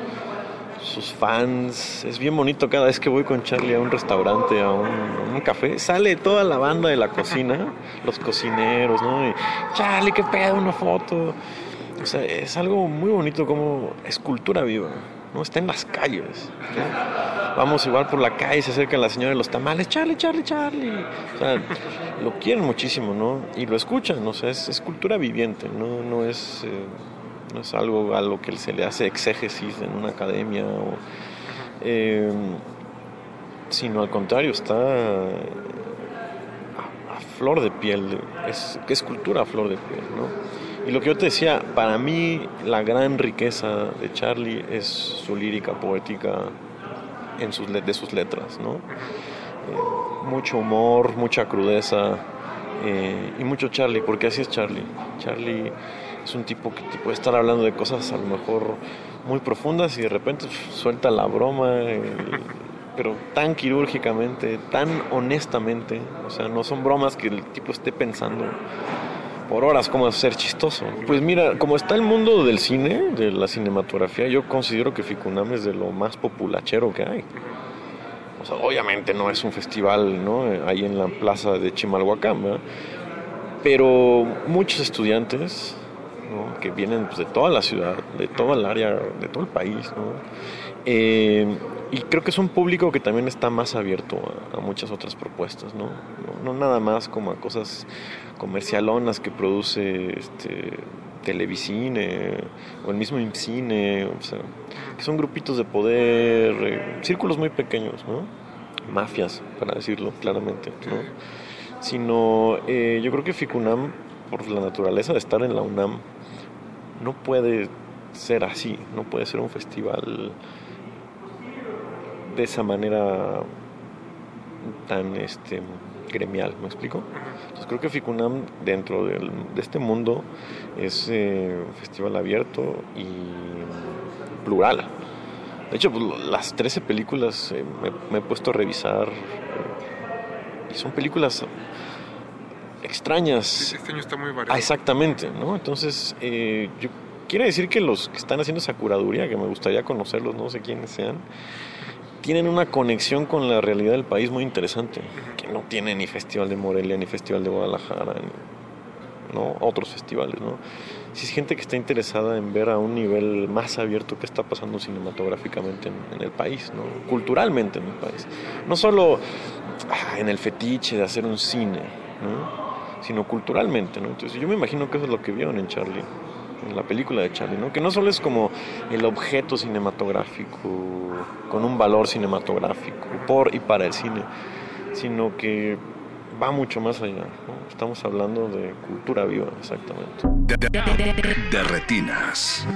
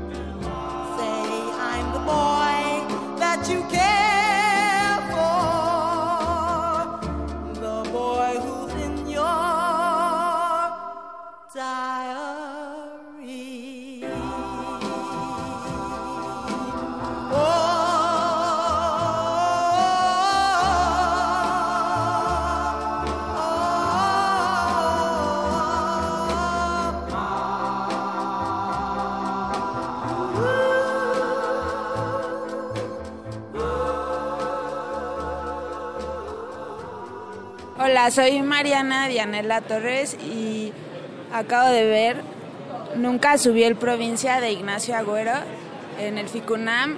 Es un- la nueva película de Agüero y creo que es una, una película que, que reflexiona con sus películas pasadas y aporta mucho sobre las transformaciones en las ciudades y, y cómo el paisaje se va desintegrando con las construcciones y- y me parece una película muy valiosa. And my name is Elias Suleiman, as far as I can remember. I mean, I think it's a question of the, the more intense familiarity you have. I don't think I belong anywhere. But having lived in so many places and having kind of lived in a nomadic kind of way, um, I've um experienced quite a lot of um, cultural, you know, places and different. Uh, I crossed many borders. Let's put it that way. I still, or let's say, recently, I've discovered that I still maintain the most intense relationship um, with my home, my original home. I do not think that good cinema is ever going to be working with an establishment because it just means that it fails to somehow propose another way of living, a better way of living, and and uh, and I think that cinema is anti-system by nature when it's good cinema. I think my uh, my feeling is that what I would like it to be is that it provokes desire, and that it provokes all the little cells of pleasure, and uh, I think that it's it if it's it provokes the emotional engagement with the with the image, and leaves the spectator a certain uh, emancipation with the image. Um, for me, that's already quite provocative.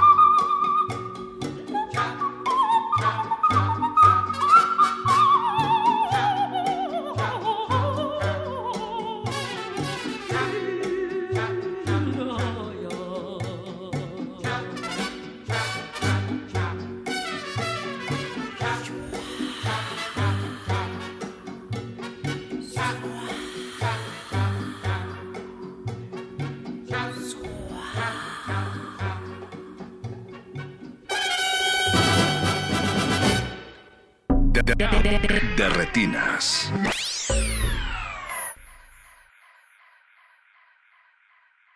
Hola, soy Jimena Ríos, soy colaboradora en Girls at Films y mm, yo vi hoy a Ana de las Indias de Turner y pues la verdad muy recomendable, muy entretenida y muy interesante ver cómo, cómo llevaba a cabo estas escenas con mucho elenco y también sus personajes femeninos son bastante interesantes y pues no se pierdan Ficunam.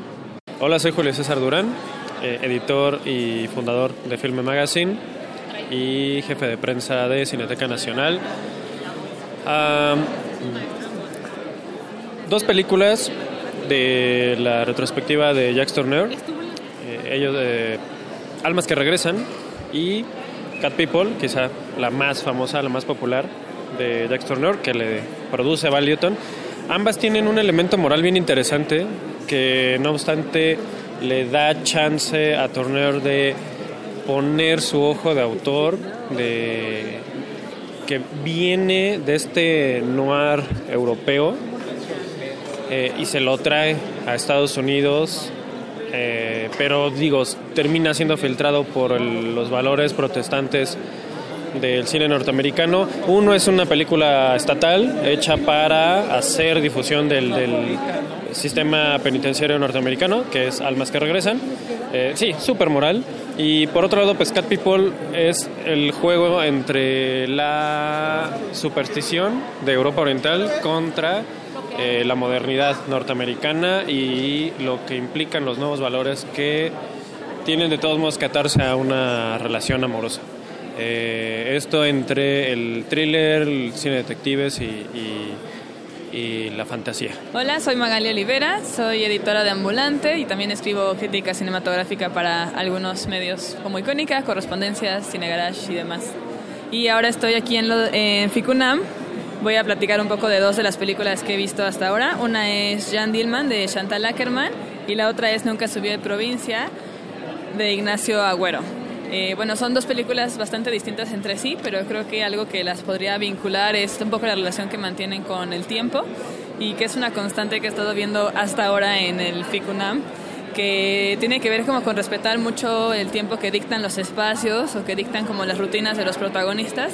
Y me ha llamado mucho la atención porque de pronto creo que dejar que el tiempo pase y respetar sus ritmos se ha vuelto una especie de resistencia como en estos tiempos tan veloces e inmediatos que vivimos y cada vez es más confrontativo como estar ahí esperando a que sucedan las cosas. En el caso de la película de Ackerman, que retrata la rutina de una ama de casa, eh, cómo está constantemente limpiando, atendiendo a su hijo, el tiempo se vuelve algo muy, muy frustrante que genera mucha ansiedad. Creo que tiene que ver como con la intención de realmente compaginar con lo que es el tedio y la monotonía de estar dentro de una casa haciendo labores domésticas. Y en el caso de la de Agüero, bueno, el tiempo es distinto, creo que no hay tanto como una intencionalidad ahí, sino más bien una especie de respeto por lo que dictaban los espacios que estaba retratando, porque él está hablando de un edificio cerca de donde vive y un poco los efectos de la gentrificación en su cuadra y en la gente que, que lo rodea. Y bueno, ahí también creo que hablar del respeto por, por los testimonios y el tiempo de ellos tiene que ver como con rechazar un poco los efectos de la gentrificación en el sentido de que suelen implicar como velocidad, dinero, capitalismo, ¿no? Y creo que también tiene que ver ahí esta decisión con cierta militancia, pues, ¿no? Eh, las dos películas me han gustado un montón, pero apenas estamos empezando, entonces a ver qué siguen estos días.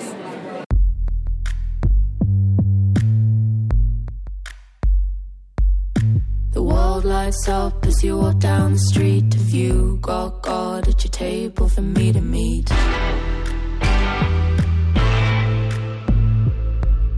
Your arm hung loose from the window of your car. Well, baby, I know that you're gonna go so far.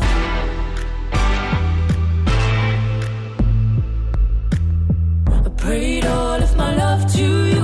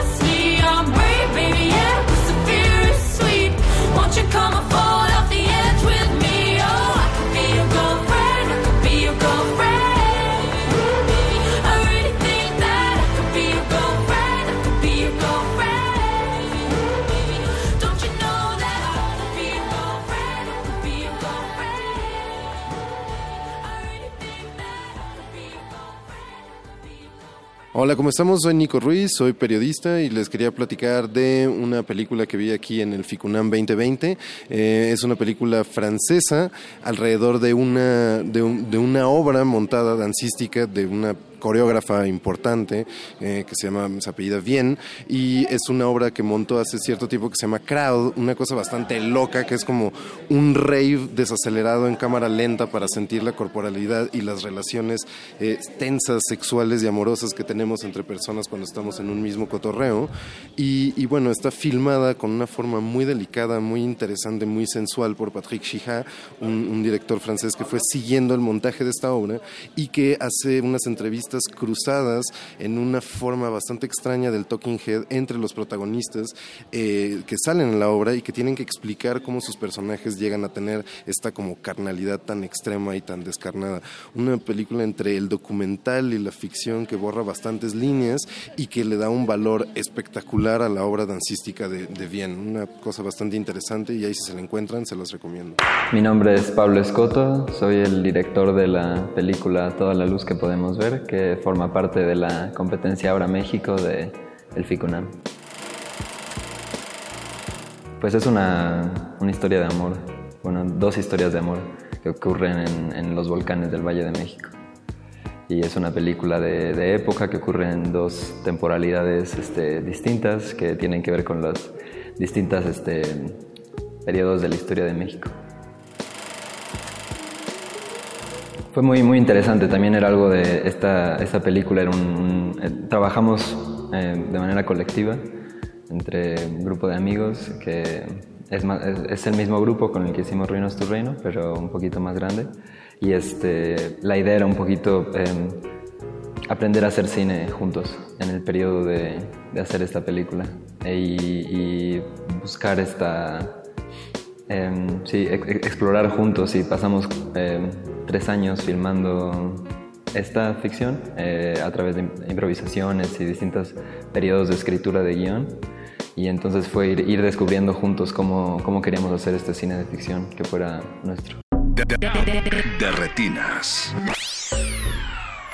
Para mí es un evento el cual acerca a la comunidad universitaria. Bueno, la verdad es que sí me tomas en curva, pero sí sé que el FICUNAN es el festival más importante que organiza esta universidad. Bueno, no sé qué sea eso. Es como la otra cara del cine. Es un lado como más, más artístico y más amplio y que te da otras visiones que no podrías adquirir como en el cine cotidiano.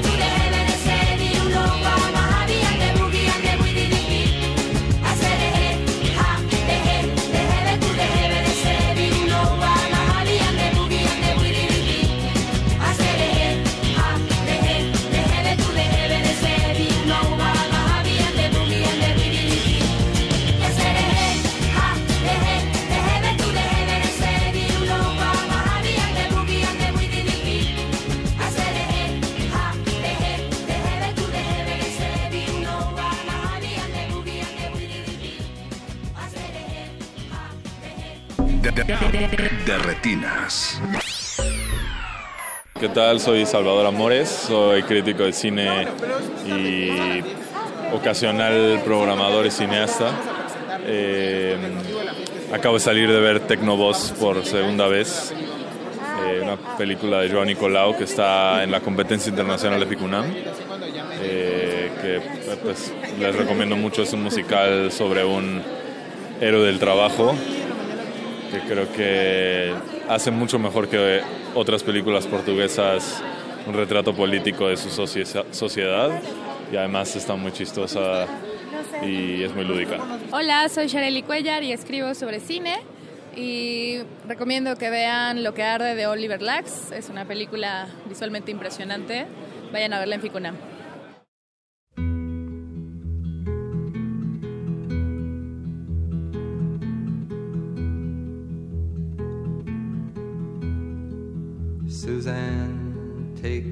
down to her place near the river. You can hear the boats go by, you can spend the night beside her, and you know that she's half crazy, but that's why you wanna be there. And she feeds you tea and oranges that come all the way from China, and just when you mean to tell her that you have no love to give her, then she gets you on her wavelength. And she lets the river answer that you've always been her lover. And you want to travel with her, and you want to travel blind, and you know that she will trust you, for you've touched her perfect body with your mind.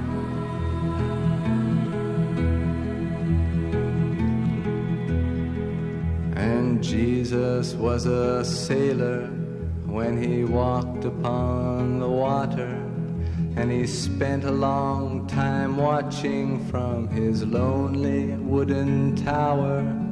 And when he knew for certain only drowning men could see him, he said, All men will be sailors then until the sea shall free them. But he himself was broken long before the sky would open, forsaken, almost human. He sank beneath your wisdom like a stone.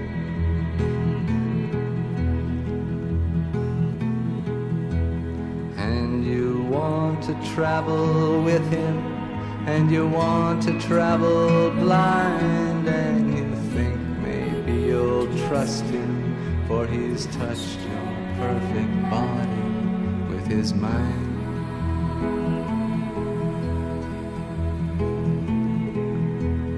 Now Suzanne takes your hand and she leads you to the river. She is wearing rags and feathers from Salvation Army counters, and the sun pours down like honey on Our Lady of the Harbor. And she shows you where to look among the garbage and the flowers. There are heroes in the seaweed, there are children in the morning, they are leaning for love. They will lean that way forever while Suzanne holds the mirror. And you want to travel with her, and you want to travel blind, and you know you can trust her, for she's touched your perfect body with her mind.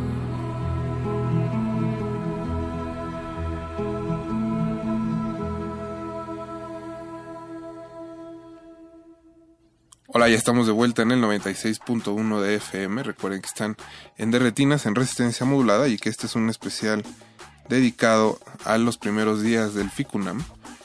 Eh, cuéntenos qué les ha parecido. Han ido al festival. Si ya vieron alguna película, estamos en Twitter como arroba y en Facebook como Resistencia Modulada.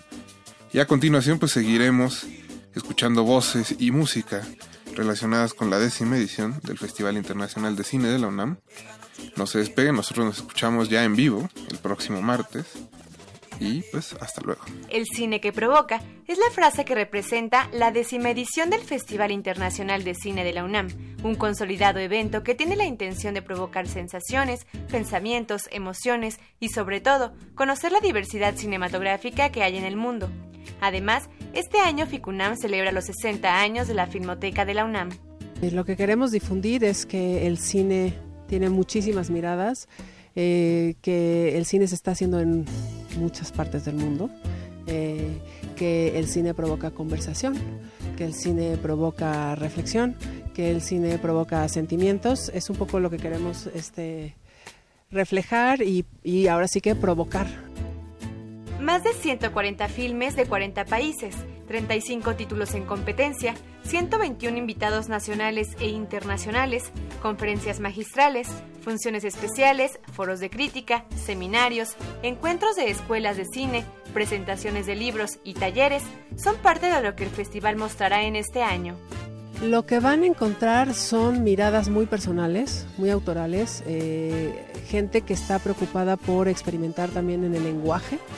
Este no es un cine convencional, no son narrativas convencionales y sin embargo creo que este, son eh, pues propuestas de, estéticas, eh, son propuestas eh, también políticas, son propuestas sociales, o sea, distintas que nos llaman, que nos convocan, que nos interpelan y que creo que nos pueden dar este, una mirada más profunda de, de lo que somos y de lo que queremos ser. Cuéntame un poco de dónde surgió la historia de la película. Ok. Eh, pues la historia surgió originalmente porque yo quería hacer un corto en una clase de guion y bueno, en la escuela no me dejaron filmar, no, me- no podía filmar porque era fotógrafo. Entonces no podía dirigir, ¿no? Entonces no podía como presentar ninguna historia mía, siempre tenía que escuchar las historias de los demás y trabajar en las historias de los demás. Entonces en un punto dado eh, yo decidí ya después desarrollarla como largometraje, aplicar a fondos, pero pues nunca quedó ningún fondo y ya más bien la empezamos a buscar hacerla con Kickstarter y conseguimos un apoyo pequeño de turismo de Guanajuato y pues ya con eso la levantamos. Y de la historia, pues yo tenía una tía que, tengo una tía que ya se había jubilado y como que no tenía como que hacer o que trabajar así y como que la veía mucho tiempo así como medio que no encontraba si irse con su hijo o qué hacer. Y entonces como que eso empezó a darme una idea como de la historia como de una persona que se queda sin trabajo y no haya qué hacer se va a los casinos y mismo tiempo su hijo también está en algo parecido, pero en una edad más bien como entre cuando acaba la prepa y está estudiando la carrera, este, como también como medio no sabes qué estudiar, no sabes qué trabajar, no sabes qué quieres hacer. Como que esos momentos como de cambio en la vida es lo que me interesaba mostrar.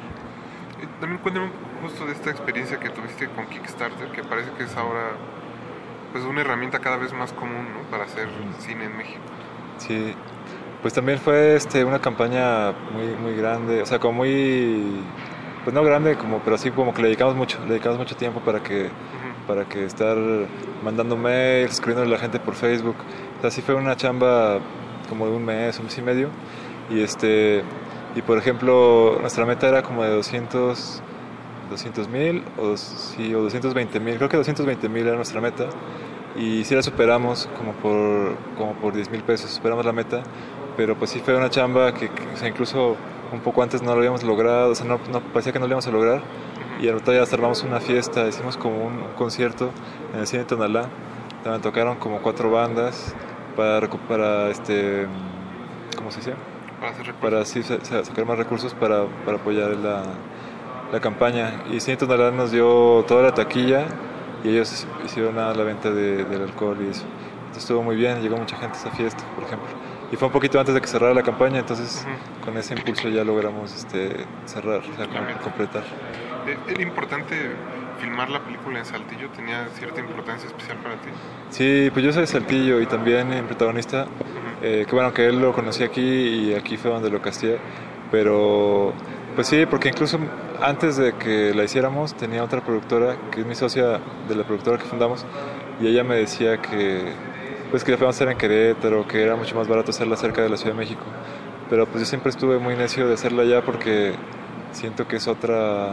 Es otro ritmo. Sí, es un ritmo de vida, es otro también paisaje, como otro, este, sí, este, otro panorama, ¿no? Y, y, y este, y también creo que son otro tipo de historias, eh, porque pues, como mostraba en la película, Saltillo tú puedes caminar y salir de la ciudad caminando al desierto, ¿no? Como que es mucho más, este, un lugar más pequeño y también más, como, con más contacto de la naturaleza, ¿no? Y este, y creo que ese tipo de historias de allá, o sea, pienso que la gente que vive allá ve las películas mexicanas y no se ve representado, o sea, no se ve como identificado, porque pues muchas veces son de lugares muy alejados de su realidad. ¿no? Yo quería hacer algo que se viera como del noreste de México, como es otra, otra como geografía y otra realidad. Ajá, creo que hay películas que sí necesitan como apoyo, ¿no? Y hay otras películas como esta que son películas mucho más austeras. Y más bien mi, mi intención fue como... Para mí es importante que cada año, cada dos años tenga que hacer una película, ¿no? O sea, ¿por qué? Porque me dedico a esto, si no siento que es un hobby, porque siento que, que me pregunto, hace mucho tiempo me, me preguntaba cómo los directores que a- admiro cuando morían tenían 40, 50 películas, que me parece como impresionante. Sí, claro. Y creo que entre más hagas, más posibilidades hay de que alguna te quede bien, ¿no? y, y también creo que fue una cosa como de rebeldía, como de pues intentar de romper las reglas, de que no te encasillen, que no, que no te digan lo que tienes que hacer, ¿no? Eh, y también, no sé, soy como muy... Me tomé muy a pecho esa frase del punk, que es hazlo tú mismo, ¿no? Y, y, y sí. Y si revisan mi filmografía, o sea, realmente solo tengo dos películas grandes, que se llama Te prometo anarquía y Cómprame un revólver. Todas las demás son películas muy chiquitas, de, rodadas en una semana, dos semanas con amigos y con presupuestos como muy, muy, muy pequeños. Entonces, sentí también que, que debía hacer una película pequeña en México, que nunca había hecho una película peque- pequeña en México, que había hecho películas pequeñas en Guatemala y en Costa Rica, y que en México, que sea el lugar en el que me siento en casa, no lo había hecho y que era como el, el momento ideal para hacer algo sobre, sobre el lugar donde crecí, que es Texcoco. Justo, ¿cómo te sentiste de regresar a filmar a Texcoco? Bien, o sea, me, me sentí que era como una especie de scouter. Los scouters son las personas que buscan locaciones para las películas y, la- y las series de televisión. Y, y- y sentí que, que a pesar de que pasaban más de 30 años, seguía conociendo lugares, los lugares no habían cambiado, que, que uno de los aportes de la película son las locaciones, ¿no? Estos paisajes que, que tengo. Y finalmente Texcoco no es un lugar que pueda parecer bello, pero si encuentras la posición de cámara y el fondo correcto, se vuelve como hermoso el lugar. Y es eso, como recordar. Mis recuerdos sobre Texcoco son como recuerdos muy hermosos, muy lindos. Y no sé, ser congruente con, con la memoria. Y me sentí bien. De pronto a mis amigos de la adolescencia que se querían salir en la película, ellos no sabían qué tenían que hacer y estaban nerviosos y cuando vi que estaban nerviosos los puse, dije chicos tranquilos, solo van a aullar y yo lo demás lo voy a arreglar y conté la historia de ellos a través de la voz de mi hija, ¿no? Que también es como parte de hacer cine. Este, bueno, más bien de tu cine, este sentido como permanente de improvisación, que aquí me parece es como la razón misma de la película. En, lo- en las otras películas está contenido hasta cierto punto usado solo en ciertas partes, pero aquí es lo que da razón a que se haga esta película. Sí, fue un... He improvisado en todas mis películas y entonces también en esta película me sentí como muy cómodo de improvisar. Sabía que algo, que algo podía rascar y encontrar. Y mm, en las películas anteriores tenía guion y decidí a no usarlo en el rodaje. Y esta película nunca tuve guion. Y, y fue como contar la historia y de repente como tratar de pensar en recuerdos y exagerarlos de cierta manera, que creo que también es como un homenaje al cine o a la narración, ¿no? A la narración oral. Eh, y siempre he querido hablar algo, hacer algo sobre Nezahualcóyotl y siempre los presupuestos como es imposible hacer algo de época con, con poco, ajá. Y sentí que, o creo más bien, que Nezahualcóyotl es un personaje que poco apreciado en México y que fue como, y que fue fundamental, fue de los primeros artistas de México, el primero que documentó demasiadas cosas sobre lo que era el mundo precolombino y, y aproveché para hacerlo a mi modo, ¿no? Oye, también me da, me da cierto punto la impresión de que, como dices, son estas películas chiquitas las que te permiten hallar cosas como director que vas a usar cuando tengas, digamos, presupuestos más grandes, ¿no? Como, por ejemplo, Atrás hay relámpagos, pues me recuerda, la veo y me recuerda mucho luego cosas que pasan en Cómprame un revólver. Ujú. y, y aquí se siente ese, precisamente eso como, dejemos que fluya, busquemos y vamos solucionando sobre la marcha o después, como dicen amigos. Sí, creo que que de repente el arte sí hay una cierta dosis de teoría, pero la mayoría de cosas suceden por el instinto, ¿no? O por accidentes gloriosos que de repente uno no, no se imagina.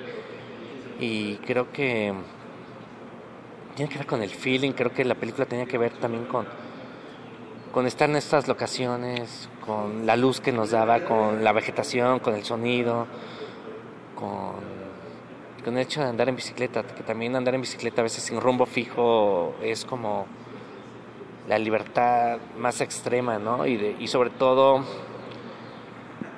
en una ciudad que casi te obligan y está casi por ley de que tienes que andar en un auto encerrado y, y creo que a veces también eso sucede en el cine, ¿no? De que nos están obligando a un formato, a algo, a hacerlo de esta manera y finalmente estamos como replicando fórmulas que ya se han hecho millones de veces, ¿no? Y creo que, no sé, me gustaría pensar que esta película tiene que su poder es que es algo que a lo mejor no, no se ha visto del todo.